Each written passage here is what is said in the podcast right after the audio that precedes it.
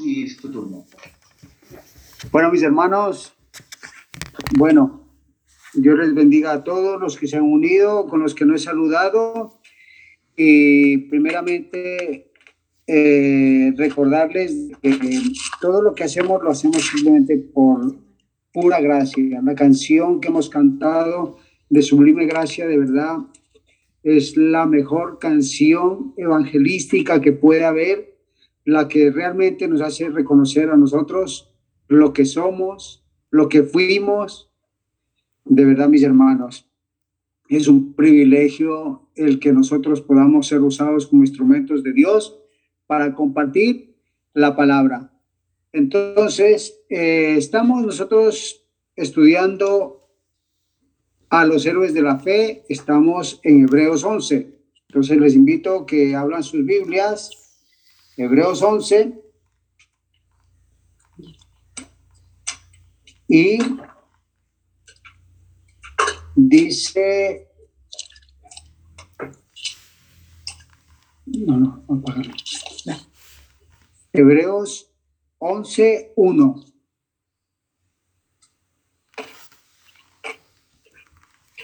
¿Lo tenemos? Hebreos 11.1 dice, es pues la fe, la certeza de lo que se espera, la convicción de lo que no se ve. Mis hermanos, a mí me toca hoy predicar un versículo precioso que es el 11.29, que dice, 11.29, mis hermanos, vamos al 11.29. Por la fe pasaron el mar rojo como por tierra seca e intentando los egipcios hacer lo mismo y fueron ahogados. Entonces, volvemos al versículo 1. Es pues la fe, la certeza de lo que se espera, la convicción de lo que no se ve. Mis hermanos, este pasaje este versículo es el que a nosotros nos va a llevar a todo este capítulo que vamos a leer nosotros, pero primeramente vamos a poner en manos de Dios esta predicación porque sabemos que la fe viene por el oír y el oír la palabra de Dios. Hoy vamos a escuchar la voz de Dios a través de este instrumento que Dios ha escogido por pura gracia por pura misericordia. Entonces, vamos a orar, mis hermanos. Bendito y misericordioso Padre. Gracias te damos, Señor, esta mañana, porque de verdad, Señor, tu gracia, tu gracia inmerecida, Señor, tu gracia que nos permite reconocer que nosotros, Señor, de verdad, no teníamos oportunidad en este mundo, Señor. Muchas veces fuimos desahuciados por este mundo, pero este mundo, Señor, no es parte nuestra. Simplemente nosotros somos peregrinos aquí. Somos real, sacerdocio, real sacerdocio, pueblo escogido por ti, Padre, para que podamos nosotros vivir las virtudes que tú, Señor, has vivido aquí, Padre. Gracias. Gracias, amado Señor, por permitirnos, Señor, esta mañana congregarnos, reunirnos, deleitarnos, Señor, con los testimonios, porque verdaderamente, Señor, los testimonios son los que verdaderamente glorifican, Señor, tu nombre, porque con nuestros testimonios nosotros de verdad, Señor, evidenciamos nuestra fe, la fe que es la certeza, Señor, de lo que esperamos, la convicción de lo que no vemos. Podemos, Señor, no ver cosas, pero sabemos que tú estás actuando, Señor. Que tú, Señor, te moverás a través de tu Santo Espíritu, ayudándonos, Señor, a mantenernos firmes, firmes en este camino que tú has puesto sobre nosotros, Señor. Que no es fácil. Es un camino, Señor, donde tendremos siempre tu, la diestra de tu justicia ayudándonos, sustentándonos en todo momento. Gracias, Padre. Pongo en tus manos, Señor, la vida de cada uno de mis hermanos, Señor. Abre su corazón, su entendimiento, para que todo lo que salga de mi boca solamente sea albergado en su mente y en su corazón, sea bajado, Señor, para que cada día su fe crezca y cada día vivan por fe, Señor. agradecidos por todo en el nombre de Jesús. Amén. Pues bueno, mis hermanos, entonces yo les invito a ustedes a que vamos a Éxodo 14. Este pasaje de Éxodo 14 realmente a nosotros nos muestra de verdad el propósito que Dios tenía en ese pueblo. Sabemos que los egipcios vivían una vida de lujos, una vida de verdad, una vida de extravagancia, una vida de elocuencia, una vida de sabiduría, de conocimiento. Mas, sin embargo, el pueblo de Dios era un pueblo esclavizado, un pueblo que realmente el propósito de Dios era probarlos, formar su carácter a través de la prueba que estaban viviendo ellos. Pero no era una prueba fácil. Dice que fueron 400 años que vivieron ellos. Mas, sin embargo, los israelitas preguntaban, pero ¿por qué adoran un Dios invisible? Nosotros tenemos un montón de dioses y nosotros le oramos a este Dios, a este otro Dios, a este otro Dios, pero ustedes no lo ven y más sin embargo, ¿cuál es, cuál es el propósito de ustedes de creer en un Dios sin rostro? A mí me sorprendía en una serie que estoy viendo de, de Moisés, exactamente, y decía un esclavo a una persona, a un egipcio, le decía, mira, el único propósito por el cual nosotros estamos nosotros ahora reconociendo que somos escogidos por Dios, que nosotros tenemos una esperanza, que nosotros vivimos por fe. Entonces le decía, el propósito es de que es pues la fe, la certeza de lo que se espera. Es la convicción de lo que no se ve. Yo no veo ahora una salida a la situación en la que estoy viviendo.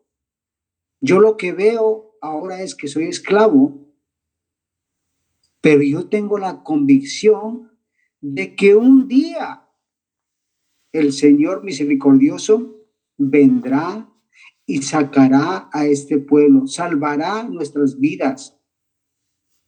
Él lo ha prometido y Él lo hará. Entonces, al escuchar esas palabras, yo realmente entendía de que de la misma manera ahora, en la actualidad, pasa lo mismo.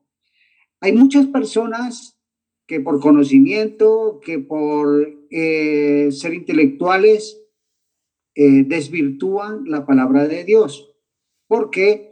Porque dicen, pues bueno, hombre, si tú eres cristiano, tienes una fe, ¿por qué vives ciertas circunstancias?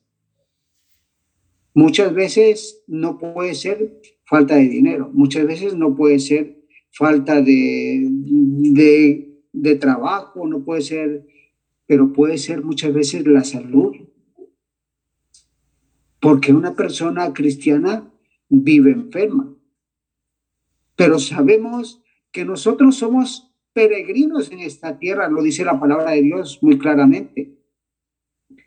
Mas, sin embargo, por la fe, esta gente estaba siendo preparada por Moisés. Moisés, venimos viendo desde el versículo 23, que por la fe, la madre de Moisés preparó una arquilla, lo echó al río Nilo y ¿qué pasó?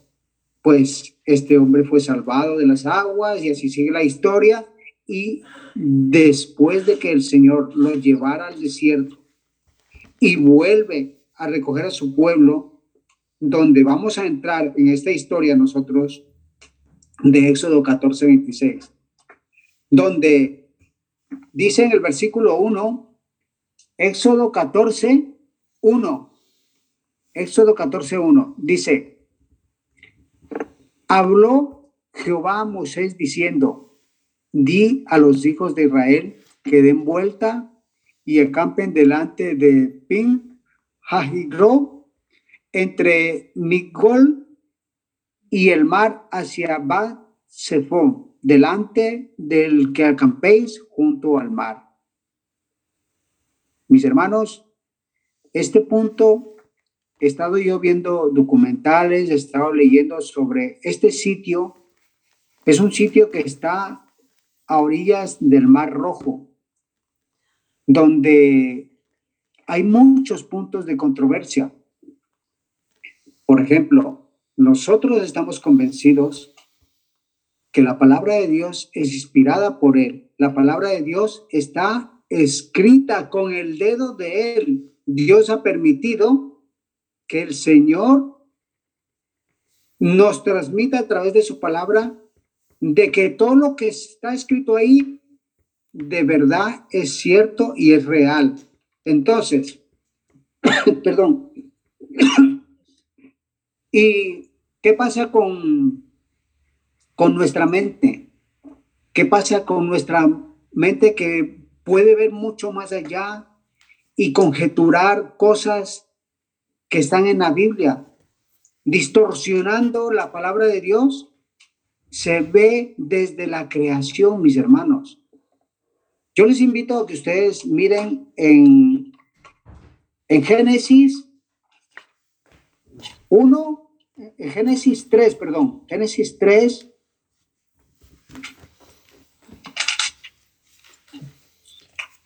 Génesis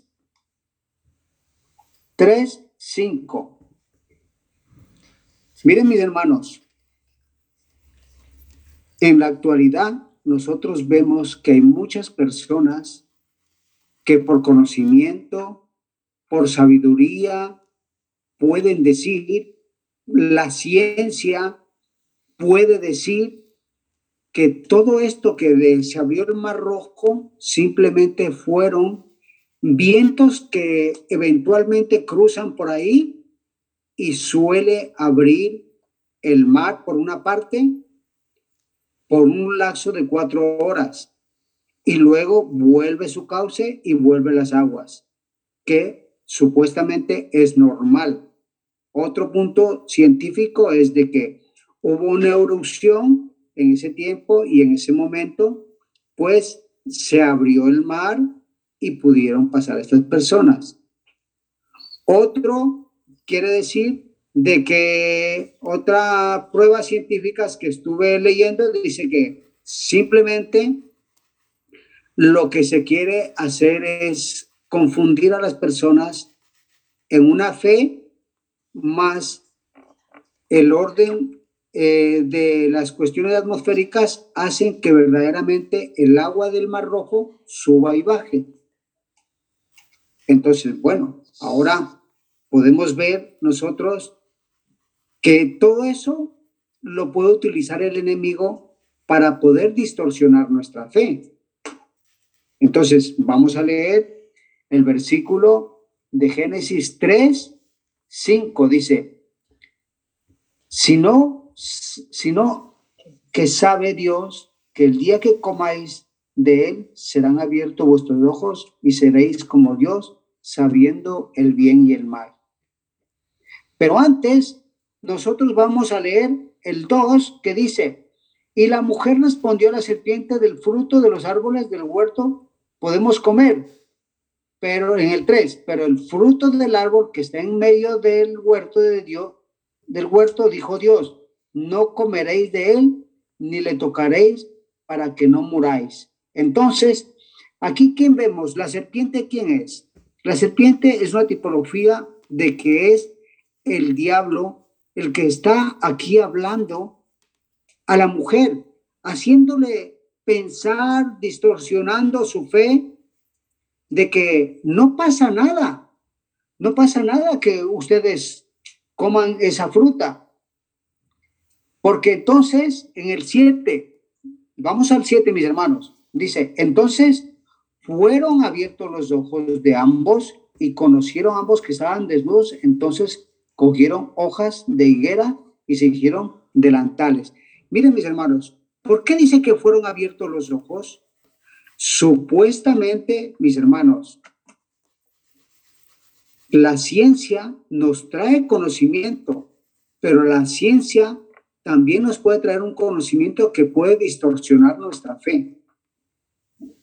Porque si la palabra de Dios nos enseña a nosotros de que Dios estaba ya orquestando un propósito para el pueblo de Israel, donde a través de todo este proceso que hubo de las plagas, el pueblo de, de, de Hebreo ya estaba mirando, ya estaba viendo cómo Dios estaba ya obrando para sacar a esas personas y el último, la última plaga que, que pasó fue la muerte de los primogénitos, donde los egipcios, ¿qué hicieron? Simplemente los fueron sacando. Venga, váyanse, váyanse, váyanse ya, pero ¿por qué? Porque Dios iba abriendo el corazón de estas personas.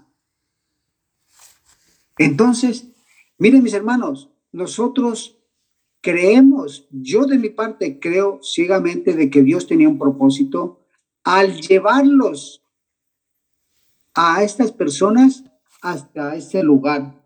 Entonces vamos a seguir leyendo en Éxodo 14, seguimos con el 3. Éxodo 14, seguimos con el 3, porque esta es una historia muy preciosa que se la recomiendo a todos los padres de familia que se la puedan leer a sus chicos, porque de verdad esto es algo que mejor que cualquier cuento que le puedas contar. ¿Vale?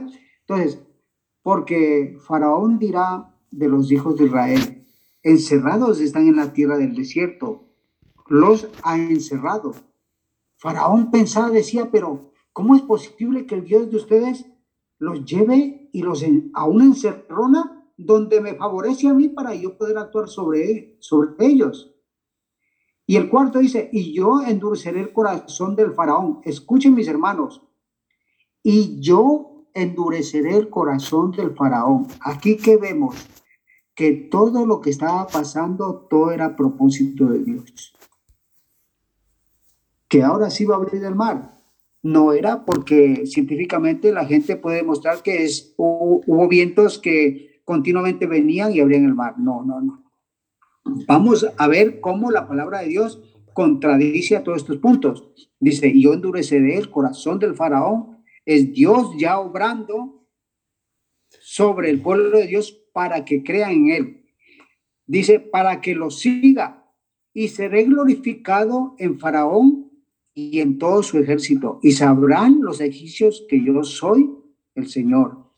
Y ellos lo hicieron así. El 5, y fue dado aviso al rey de Egipto que el pueblo huía y el corazón del faraón y de sus siervos se volvió contra el pueblo y dijeron, ¿Cómo hemos hecho esto de haber dejado ir a Israel para que no nos sirvan? Sabemos que los esclavos eran instrumento de crecimiento para ellos. ¿Por qué? Porque prácticamente les trabajaban gratis.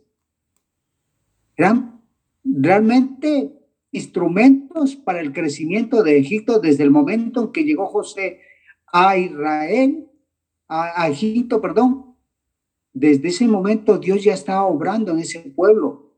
Ellos creían, atribuían todo lo que ellos tenían a sus dioses, mas nunca reconocían de que a través del Dios de José, el Dios de Israel, estaba obrando realmente en ese pueblo. El 6 dice, y unció su carro y tomó consigo su pueblo. Y tomó 600 carros escogidos y todos los carros de Egipto y los capitanes sobre ellos. Miren mis hermanos, los egipcios tenían unos carros de dos ruedas tirados por un caballo y una persona iba montada ahí y esos carros corrían, pero eran de verdad el temor de los esclavos, porque si alguno se atrevía a huir por el desierto era muy difícil. Era fácilmente alcanzado por un carro de estos y los ejecutaban. Entonces, vemos que se movía un gran ejército en contra del pueblo de Israel. Pero bueno, seguimos.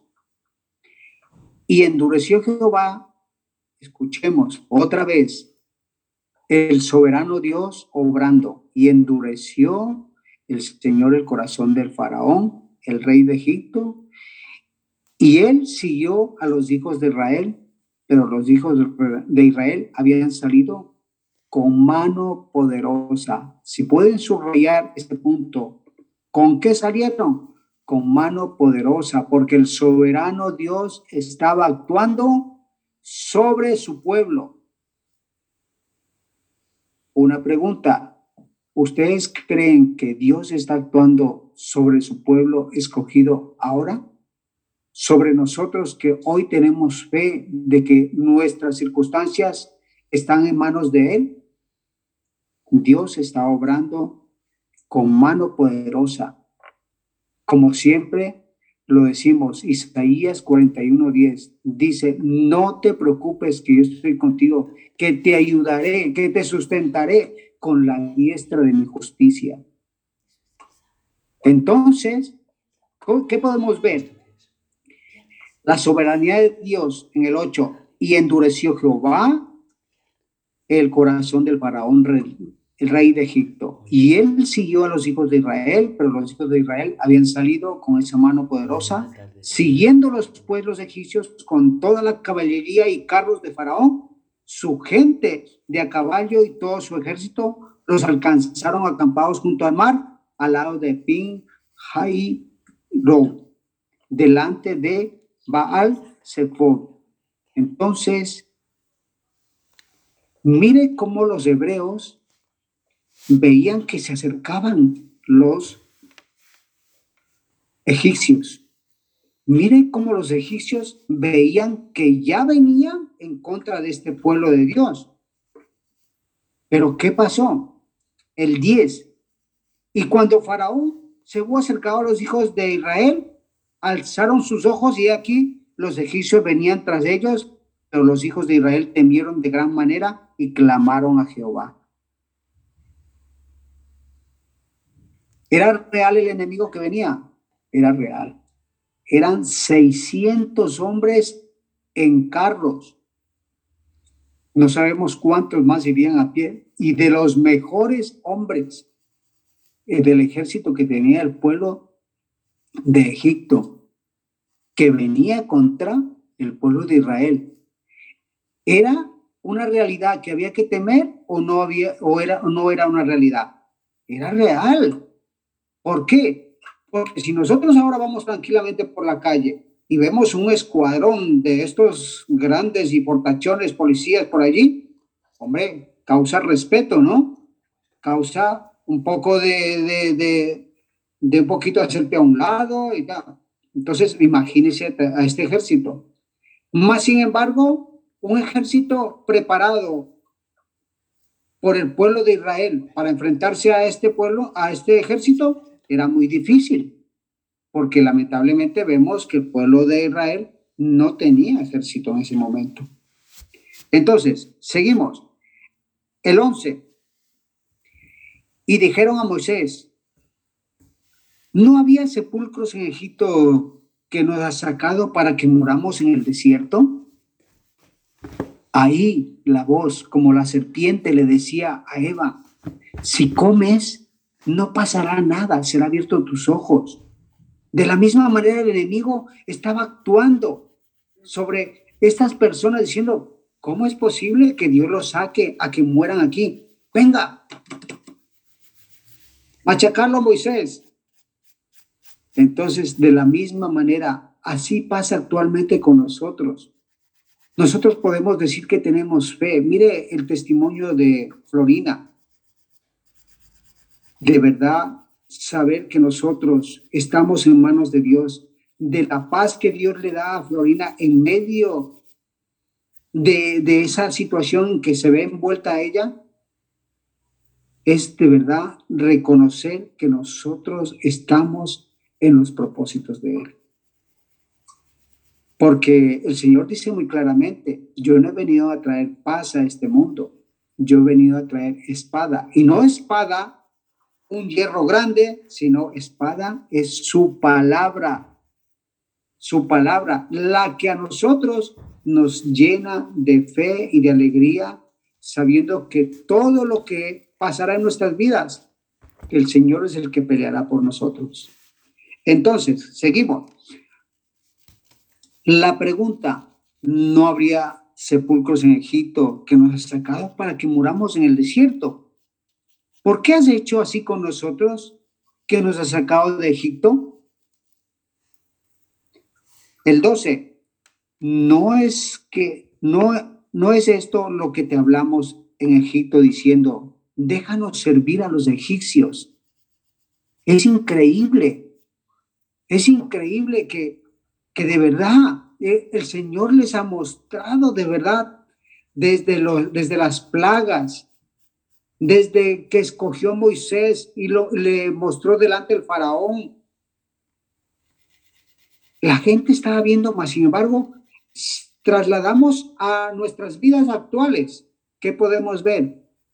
Muchas veces nosotros podemos ver las manos de Dios actuando sobre nuestras vidas mas, sin embargo, a veces vienen dudas. ¿No era mejor como vivía antes, mintiendo, engañando, pero vivía mejor? No vivía en esta situación.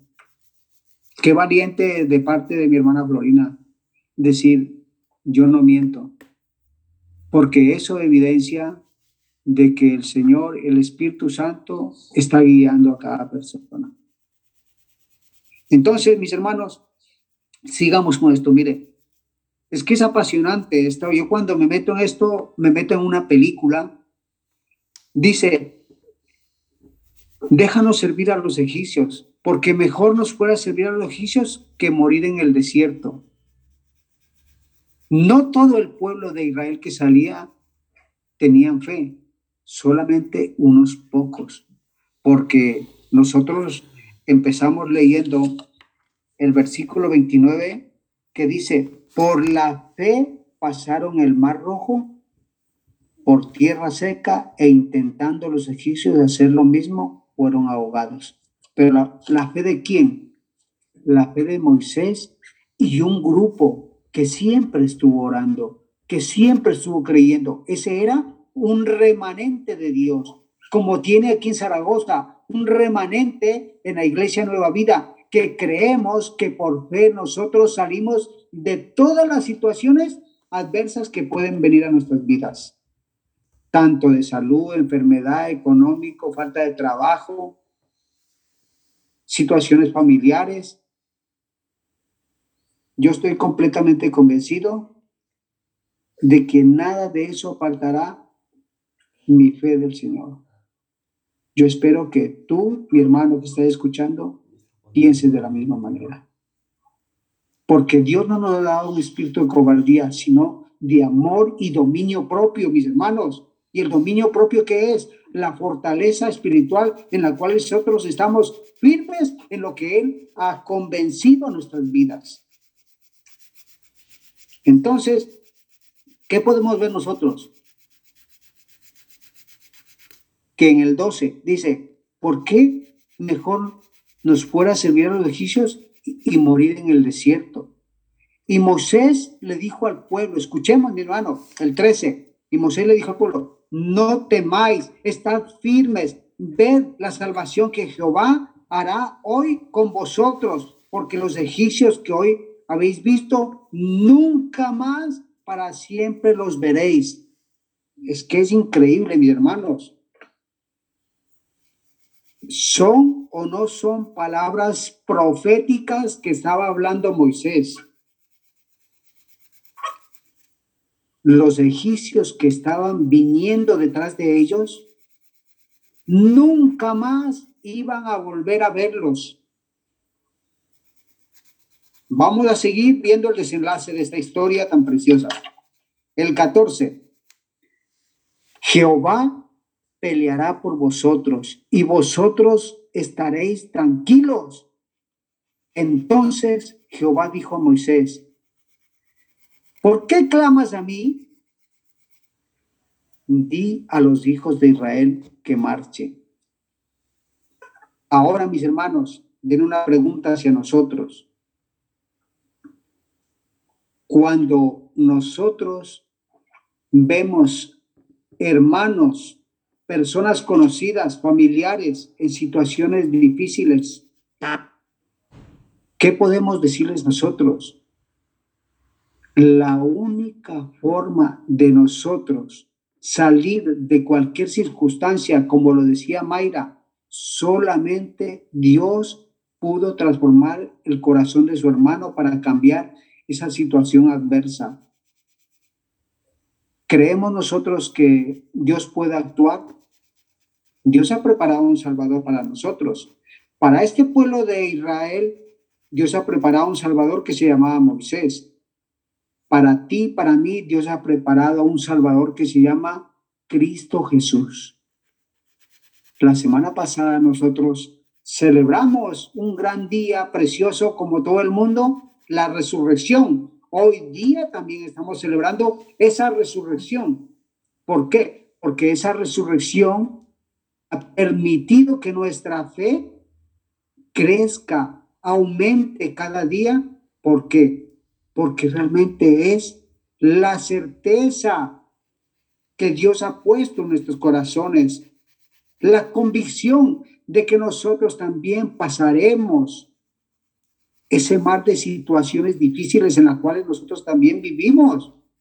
Nosotros tenemos un mar de incredulidad en medio de todo el pueblo en que vivimos nosotros, tanto amigos, familiares, personas que no conocemos, que todas se mueven a nivel de Egipto, a nivel solamente económico, solamente valoran tu bienestar por la economía, por tu estatus, por tu situación familiar.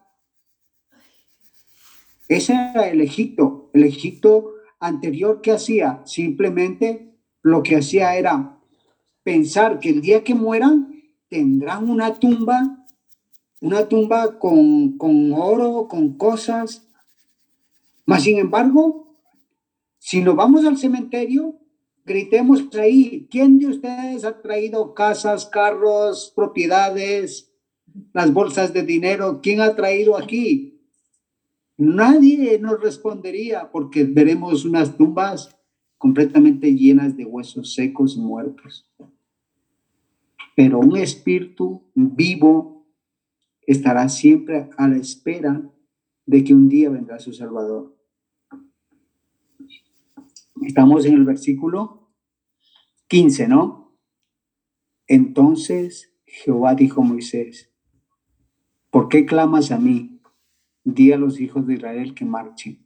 Así que hermanos, ante cualquier situación, caminemos firmes, confiados de que Dios es el que pelea por nosotros. Y alza tu vara y extiende tu mano sobre el mar y divídelo entre los hijos de Israel y por medio del mar en seco.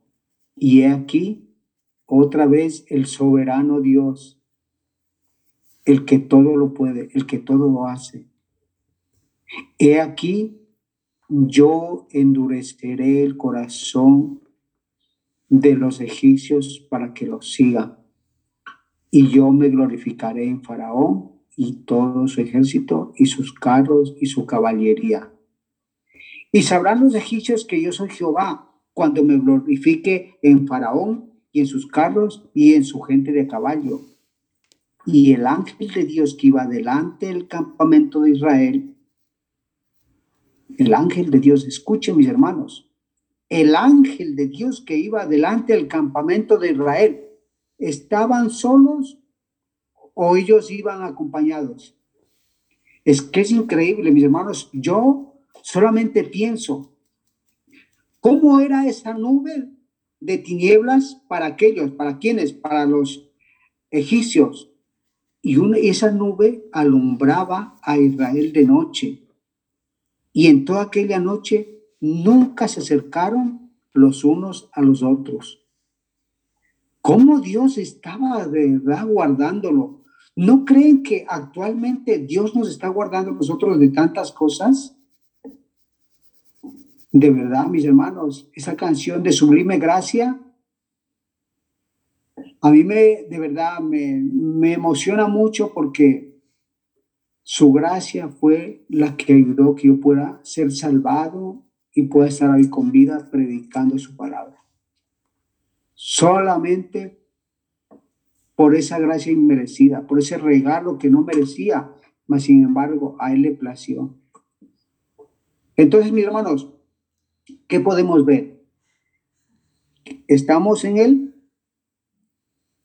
16. 16. No, el 17, el, el 19 estamos. Y el ángel de Dios que iba delante del campamento de Israel se apartó e iba en pos de ellos, y asimismo la columna de nube que iba delante de ellos se apartó y se puso a espaldas. E iba entre el campamento de los egipcios y el campamento de Israel. Y era nube y tiniebla para aquellos y alumbraba a Israel de noche, y en toda aquella noche nunca se acercaron los unos a los otros. Y extendió Moisés su mano sobre el mar e hizo Jehová que el mar se retirase en recio viento oriental toda aquella noche y volvió el mar en seco y las aguas quedaron divididas. Esto científicamente es increíble creerlo. ¿Por qué? Porque tienen su razonamiento entenebrecido. Pero el Espíritu de Dios que abierto nuestros ojos y nuestra fe de que la palabra de Dios es inerrante, es la misma de ayer y hoy. Entonces, nosotros podemos ver que Dios estaba obrando en esto, porque eso nos transmite nuestra fe, que Dios orquestó toda esta situación para que entonces en el 22 los hijos de Israel entraran por el medio del mar en seco, teniendo las aguas como muro a derecha y a izquierda. Y siguiendo los egipcios entraron tras ellos hasta la mitad del mar toda la caballería de Faraón, sus carros y su gente de a caballo. Y aconteció que a la vigilia de la, de la mañana que Jehová miró el campamento de los egipcios desde la columna de fuego y nube, trastornó el campamento de los egipcios ¿Qué es trastornó, mis hermanos? Confundió a todas estas personas, los carros fueron, dice el 25, y quitó las ruedas de sus carros y los transformó y los trastornó gravemente. Entonces los egipcios dijeron, huyamos delante de Israel. ¿Por qué? Porque reconocían que Jehová pelea por ellos en contra de los egipcios. Es una realidad, mis hermanos, que, que Dios pueda actuar en personas que no conocen de Dios para actuar en favor de nosotros. Es una realidad, mis hermanos. De que puedan decir, no puedo contigo porque tu fe es más grande. Entonces, ¿qué podemos ver aquí? Que dice que sus carros y sus ruedas y las caballerías realmente fueron hundidas. El 27 dice, entonces Moisés extendió su mano sobre el mar y cuando amanecía el mar se volvió con toda su fuerza y los egipcios al huir se encontraron con el mar y Jehová derribó a los egipcios en medio del mar. Entonces vemos aquí la palabra profética que dijo Moisés. Claramente, a estos que ven ahora, no los volverán a ver más.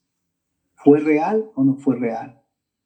Un ejército grande de 600 carros a caballo, un innumerable ejército de hombres que fueron hundidos en ese mar.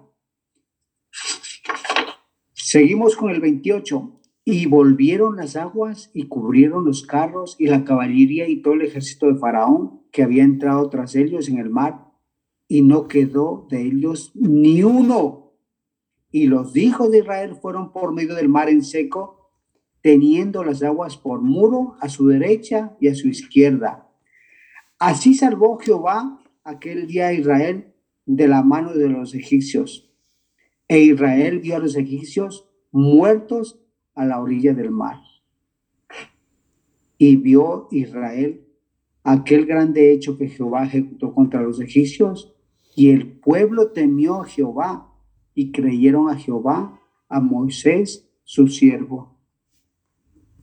Este pueblo, duro de servir, decía el Señor, que era un pueblo duro de servir, se doblegaba solamente cuando veía realidades, cuando veía a Dios obrar en favor de ellos. Pero si seguimos la historia poquito después, solamente llegar al desierto y no encontrar agua, otra vez empezaron a dudar del Señor. ¿Puede pasar esto en nuestras vidas, mis hermanos? Viene esta pregunta. Nosotros podemos ver grandes victorias en nuestras vidas, batallas ganadas en nuestras vidas, pero un pequeñito problema puede volver otra vez a hacer que nuestra fe decaiga. Pero ahí tenemos nosotros ese Santo Espíritu, el que nos fortalece, el que el Señor Jesús dijo, de verdad, no están solos. Mi, mi Santo Espíritu se queda con ustedes. Al que les recuerde cada día lo que tienen que hacer. Entonces, este pasaje de Hebreos 29 por la fe pasaron el mar rojo por tierra seca. Realmente vemos que no es un cuento de hadas. Para nosotros la palabra de Dios es veraz y eficaz. Es un cuento real, es una historia real de lo que vivió el pueblo de Dios, de lo que nosotros podemos ver ahora. ¿Cuál es el Egipto nuestro actual? el Egipto nuestro actual es simplemente el pecado, este mundo que nos envuelve, nos seduce al pecado. Este es nuestro Egipto actual, el cual nos tiene esclavizados con el pecado, con la drogadicción, con el alcoholismo, con la sensualidad, con el, con el dinero, mis hermanos. Muchas veces con la fama, con tantas cosas innumerables, mis hermanos, con la idolatría, hechicería, maldicencia, como dicen Colosenses, mis hermanos. Pero nosotros reconocemos, mis hermanos, que nosotros, por fe, nosotros hemos podido entender que en este pasaje que hemos leído es cierto que muchos de esa multitud eran incrédulos, pero el Señor concedió la fe a unos pocos, que toda la multitud pasara por el mar rojo en seco, pero al hacer lo mismo había una gran diferencia entre los israelitas y los egipcios. Mientras que el primero, mira, los, los israelitas pasaron, mientras que el primero pasó salvo, los egipcios pasaron también, pero para ellos no hubo un retorno ni una salida, sino que el segundo que venía detrás de ellos se ahogó. ¿Ustedes no creen que por gracia nosotros podemos ser salvos del pecado, de adicciones, de situaciones difíciles que puede obstaculizar nuestra vida espiritual. De ahí está la diferencia, pero que los israelitas tenían la palabra de Dios como lo tenemos ahora nosotros, y que los egipcios estaban sin ella, y el argumento entonces deriva su fuerza de lo que sucedió al contrario. Por lo tanto, dice que los egipcios se ahogaron. Ese evento desastroso fue el castigo a su temeridad, ya que, por otro lado, los israelitas se preservaron a salvo porque confiaron en la palabra de Dios y no se negaron a marchar en medio de las aguas.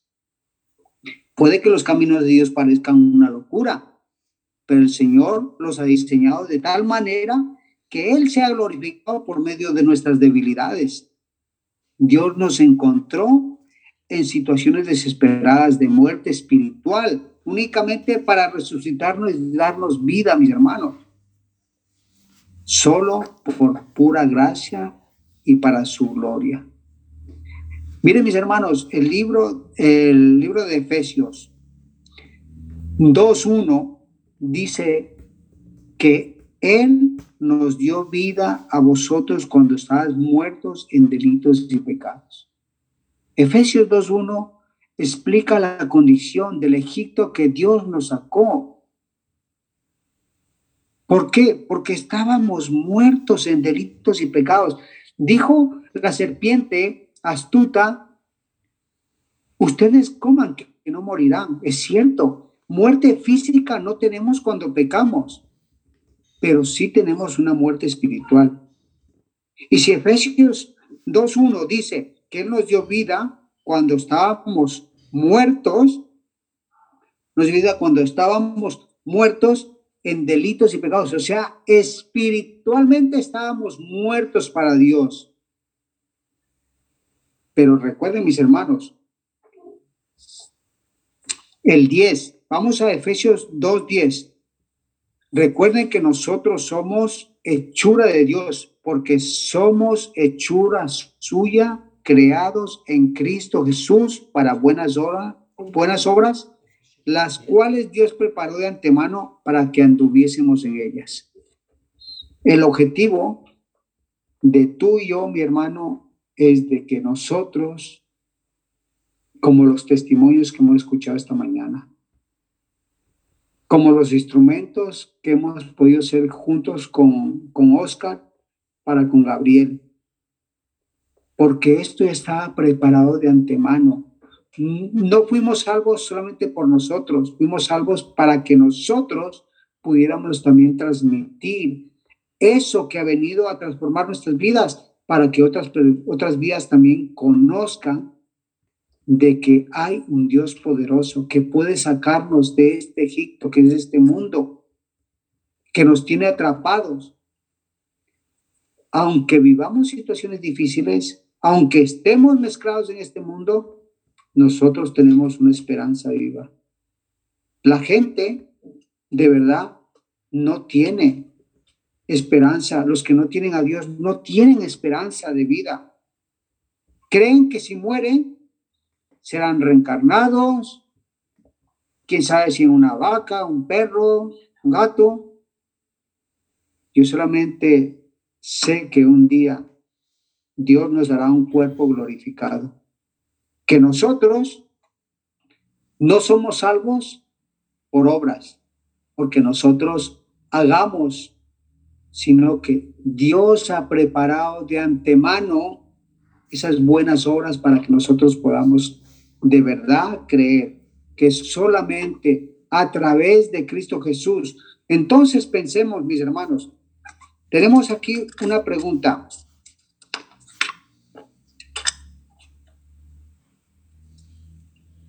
¿O no sabéis que los muertos que han sido bautizados en Cristo Jesús han sido bautizados en su muerte. El pueblo de Israel cruzó un mar. Este fue un evento que hizo que este pueblo creyera en Dios. Mas, sin embargo, nosotros en Cristo Jesús, al ser bautizados, hemos sido muertos al pecado, mis hermanos. Porque dice en el 4, eh, Romanos 6, 3 y 4, dice, ¿o no sabéis que todos los muertos hemos sido bautizados en Cristo y hemos sido bautizados en su muerte? Porque somos sepultados juntamente con Él para muerte por el bautismo, a fin de que como Cristo resucitó los muertos por la gloria del Padre, así también nosotros andemos en vida nueva así también vosotros, el 11, así también considera, así también vosotros considerad, considerados muertos al pecado, pero vivos para Dios en Cristo Jesús, nuestro Señor. Yo espero, mis hermanos, que esta mañana solamente en nosotros esté lo que dice en Juan 3. Juan 3, 3, que Jesús dijo, de cierto, cierto digo, que aquel que no naciese de nuevo no puede ver el reino de Dios. Nosotros hemos, sido, hemos nacido de nuevo. Nosotros hemos cruzado un mar de incertidumbres, de situaciones difíciles y hemos sido salvados por la obra de la cruz. Solo el sacrificio de la cruz nos ha hecho salvos. Por gracia somos salvos y ese es el gran regalo que tenemos esta mañana.